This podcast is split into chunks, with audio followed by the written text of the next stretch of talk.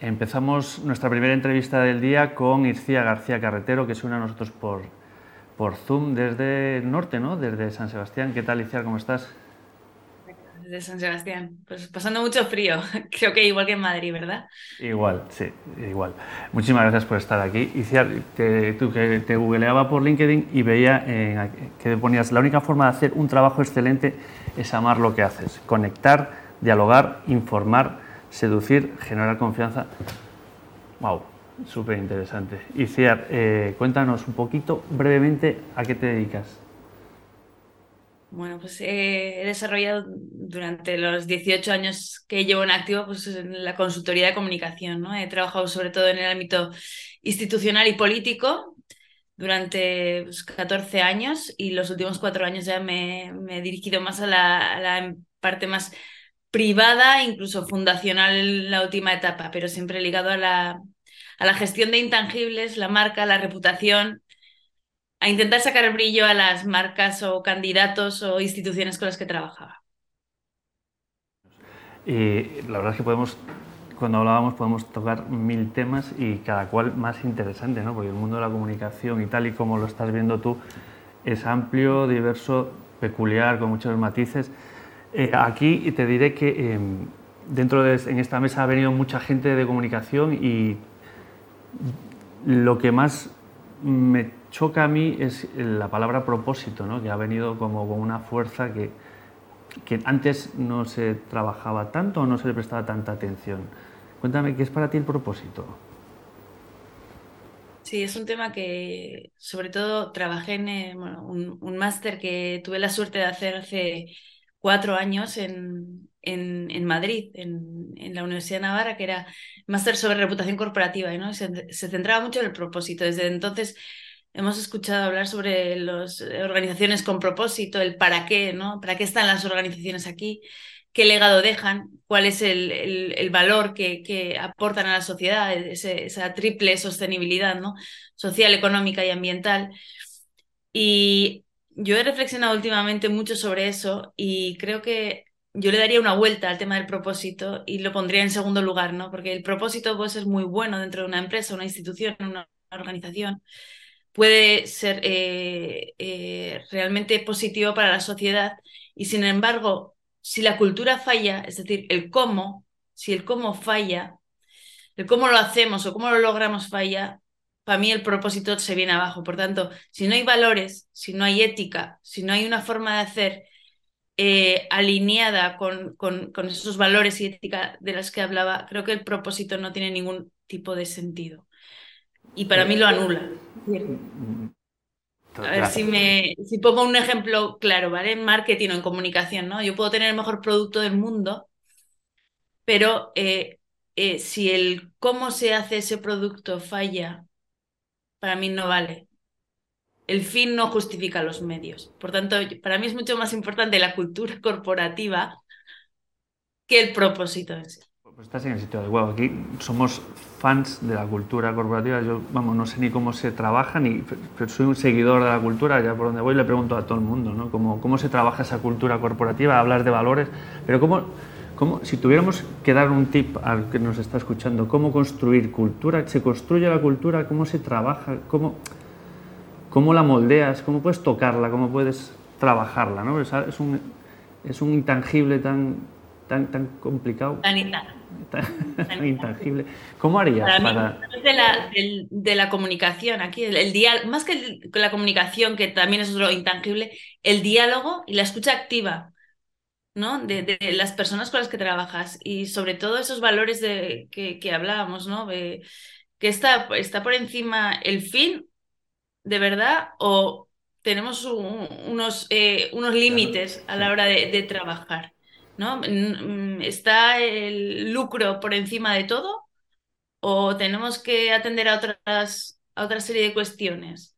Yo creo que eh, eh, que la organización esté alineada en ciertas eh, pues, líneas rojas es importantísimo. Y luego, pues eso, el diálogo constante, que no significa que, estemos preguntando por cada cosa, es porque siempre tiene que, yo entiendo que tiene que haber autoridad, tiene que haber un liderazgo y, tiene, que, tiene que haber alguien que al final tome las decisiones, que eso no, no nos podemos olvidar. La, democracia es maravillosa, evidentemente, pero hay alguien que toma la decisión final.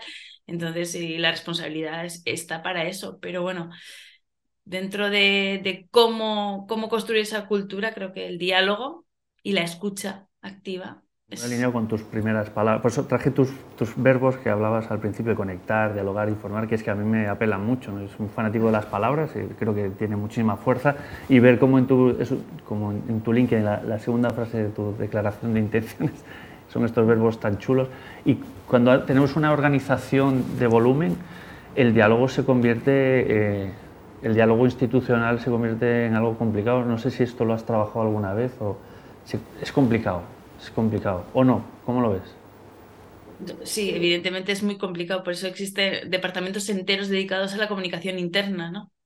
Y yo creo que ahí el líder, el CEO o el presidente o la presidenta eh, juegan un papel fundamental para conseguir que realmente se, construyan comunidades, ¿no? A nivel interno, porque no olvidemos que dentro de los grupos de interés, de los stakeholders, que ahora que tanto se habla, el cliente principal hoy en día, sin duda, es el, el, empleado para mí. O sea, el empleado tiene hoy en día todas las herramientas y canales de comunicación a su alcance. Todas. Antes no. Pero ahora, a golpe de tweet, a golpe de, de, de, un post en Instagram o en LinkedIn o en donde queramos, o sea, el empleado te puede hacer polvo. Por tanto, o cuidas tu, a tu empleado o vas a tener un gran problema. Por tanto, para mí, el, cliente en el centro, si el cliente principal es tu trabajador. Establece una estrategia, diseña una estrategia ad hoc de comunicación interna para transmitirle cuál es el propósito de,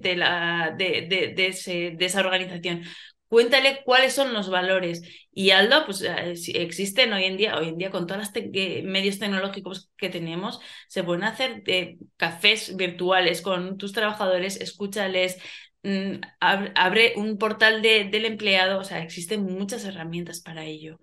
Muchas. Luego lo importante es que eso no caiga en saco roto, porque claro, tú puedes eh, erigirte como una organización realmente abierta y dialogante, pero eso, todo eso, esa escucha, se tiene que materializar en algo. Y realmente el empleado ha de sentir que sus palabras son tomadas en cuenta, porque si no, no sirve para nada. y si, si tuviera que convencer a un, a un directivo de que la comunicación... Yo soy responsable de comunicación interna, o sea que soy muy egoísta y te estoy haciendo preguntas porque me parecen que es una mirada nueva y bueno, que complementa. Eh, eh, si tuviera que convencer a un directivo de que la comunicación interna es importante, ¿por qué, es el, por qué crees que la comunicación interna es, es importante? Por lo que decía ahora mismo, porque hoy en día eh, cualquier empleado puede tener a golpe de, de clic, a golpe de tweet, a golpe de, un post en LinkedIn, puede hacer añicos la reputación de una organización. O sea, es posible que, que, que, la imagen de cualquier organización se vea súper afectada por la falta de comunicación interna. Entonces, cuidemos a cada, cada trabajador en ese sentido. Yo le, pondría un ejemplo, o sea, aunque sea fake, aunque sea de mentira, yo le pondría un tweet ¿no? Le sacaría un pantallazo falso. Mira lo que. Y, cuántos lo han leído, ¿no? Hasta cuánto. qué alcance puede tener un tweet. O sea, se puede asustar realmente. Aunque no sea verdad, da igual, pero el tweet ya está ahí. Entonces, el, las fake news, que son una de las grandes epidemias o pandemias de, de hoy en día, se pueden extrapolar tranquilamente a una organización. Y por tanto, la reputación puede caer de un día para otro que al final la reputación se traduce en falta de confianza y la falta de confianza se, se produce una, se, se, genera una crisis que al final puede acabar con una organización. Eh, la comunicación interna no lleva tanto tiempo en nuestro no, no es tan, tan no está tan implantada ¿no? en departamentos de comunicación no, no, no se suele ver como, como necesaria ¿no? si, si pasásemos a otro tipo de comunicación tú eres experta en comunicación política ¿no? No quiero, ya vamos con el tiempo, pero eh, eh, ¿qué hacéis en comunicación política? Cuéntanos. Dos titulares o... ¿eh? ¿Es? ¿Eh? Esa es mi fricada, esa es mi pasión, mi pasión es la, la comunicación política, sí. Yo me he dedicado, bueno, desde, desde que terminé la carrera a hacer campañas electorales, ¿vale? Entonces he, intentado eh, sacar brillo a los candidatos y a los partidos con los que trabajaba, especialmente campañas electorales, pero luego también, bueno, una vez llegados al gobierno, pues eh, intentar sacar brillo al trabajo que hacían y ponerlo en valor siempre con líneas rojas, evidentemente ahí entra la ética de cada uno y el posicionamiento de cada uno.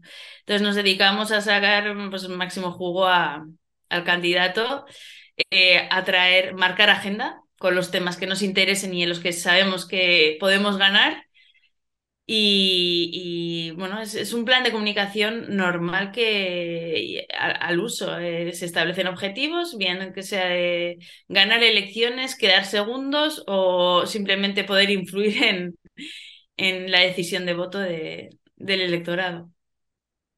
Qué bueno, genial. Pues eh, ya vamos con el tiempo ya eh, mal y entonces te tengo que preguntar que me recomiendes un libro. Un libro. Bueno, para mí el libro que más me ha marcado, que al final eh, me lo recomendó eh, el que era director de cuentas de, una agencia en la que estuve trabajando en, política, era Íñigo Fernández, que para mí ha sido mi, no mi profesor, sino mi maestro. Eh, se llama Posicionamiento, la batalla por su mente, ¿no? De All Rice y Jack Trout, que son los grandes estrategas y bueno, tiene mucho que ver, es un libro que tiene mucho que ver con el arte de la guerra de Sun Tzu llevado al marketing político. Y bueno, yo hago el paralelismo entre ambos y me ha servido mucho para conocer cómo posicionar marcas, cómo posicionar candidatos y cómo posicionar instituciones en, en la mente de los a los que tenemos que convencer. Y eso hay que hacerlo tanto a nivel externo, pero hoy, más que nunca, como hemos dicho al principio, recogiendo ya la idea inicial de la cultura corporativa, pues a nivel interno también pues, eh, hacer atractivo ese posicionamiento de la marca que, pues, dentro de, la propia organización. Súper interesante, además, ese como lo cierras con comunicación interna, ¿no? Ese cerrar y sacarle brillo ¿no? al, al mensaje, que es súper complicado, ¿no? Desde comunicación interna con tus claves, pero bueno, que hay un camino muy interesante ¿no? para trabajar cultura, valores, eh, alineamiento, perfecto. Bueno, decía, pues eh, hasta aquí la entrevista de hoy, que se me ha sabido a muy poco, la verdad, como que nos hemos quedado como en titulares. Hablaremos, decía. Vale. Muchísimas gracias. Muchísimas gracias a ti. Un placer. hasta luego. Hasta luego. Chao, chao. Pues hasta aquí la entrevista de hoy con Itziar, eh, que la verdad es que yo aprendo mucho, eh, yo os digo, soy responsable de comunicación interna y fijaros que yo os prometo, aprendo, este libro no lo tenía en el radar y ahora mismo lo incorporo y, espero que vosotros hayáis aprendido eh, algún tip de comunicación interna, de comunicación política.